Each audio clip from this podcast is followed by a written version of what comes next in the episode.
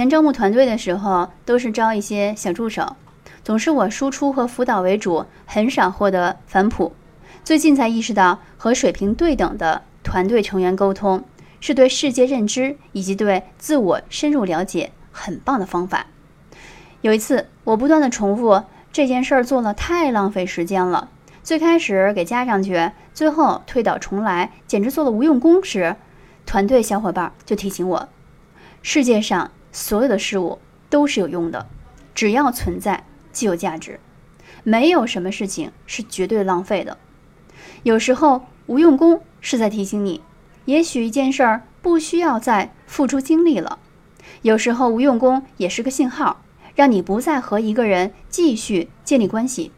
有时候无用的物品也是让你具备从众多事物中进行选择的能力。对于过去做过的所有事情、所有选择、所有人，我都要感谢他们曾经的存在。